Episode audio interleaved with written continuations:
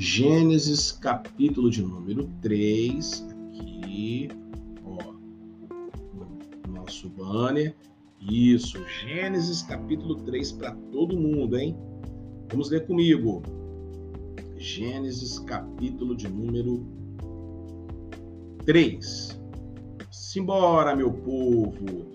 A serpente era mais era o mais astuto de todos os animais que o Senhor Deus havia feito, havia criado. Certa vez ela perguntou à mulher: Deus realmente disse que vocês não devem comer do fruto nenhum da, nenhuma das árvores do jardim? Aí a mulher respondeu: Podemos comer do fruto das árvores do jardim, respondeu a mulher. É só do fruto da árvore que está no meio do jardim que não podemos comer. Deus disse: Não comam nem sequer toquem no fruto daquela árvore. Se não o fizerem, morrerão. Tá vendo como é que é uma meia-verdade? Tá vendo aqui como Eva não entendeu?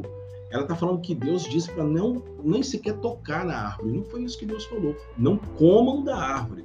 A árvore tinha que ser cultivada, a árvore tinha que ser tratada tinham que tocar na árvore sim, porque as folhas poderiam cair, poderiam ter alguma situação, claro que poderiam tocar, só não poderiam comer dessa árvore, desse fruto.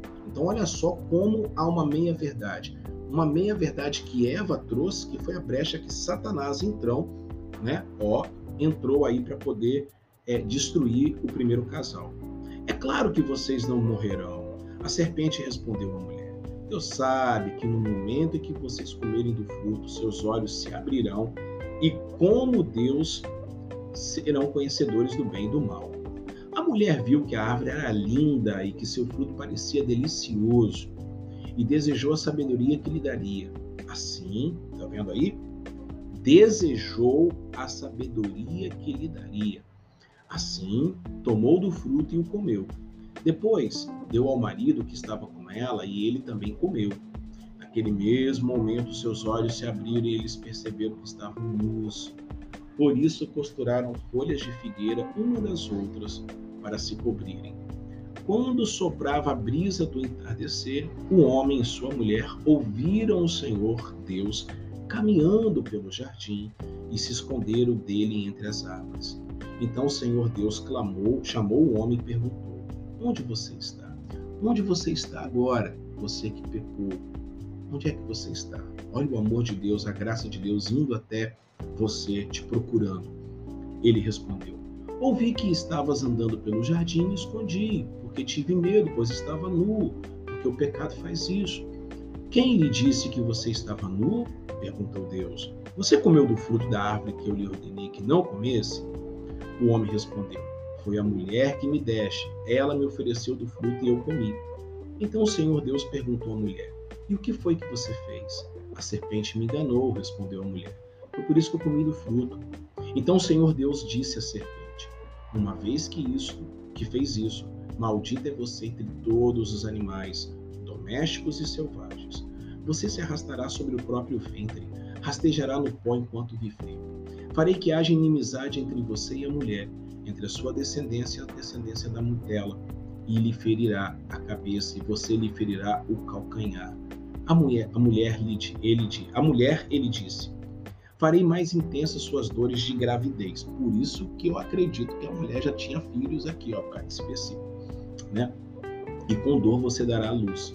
Seu desejo será para o seu marido e ele, e ele a dominará. E ao homem ele disse: Uma vez que você deu ouvidos à sua mulher e comeu da árvore cujo fruto ordenei que não comesse, maldita é a terra por sua causa.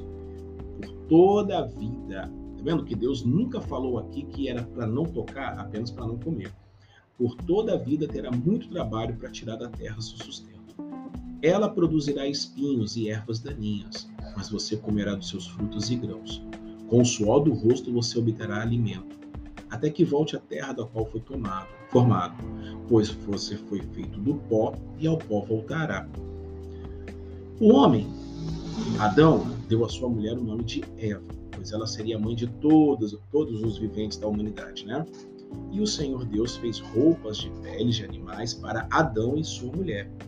Então o Senhor Deus disse: Vejam, agora os seres humanos se tornaram semelhantes a nós se tornaram semelhantes a nós. Deixa eu aumentar um pouquinho aqui. Pois conhece o bem e o mal.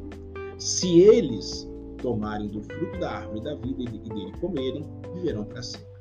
Para, pedir, para impedir que isso acontecesse, o Senhor Deus expulsou do jardim do Éden Adão e passou a cultivar da terra da qual tinha sido formado.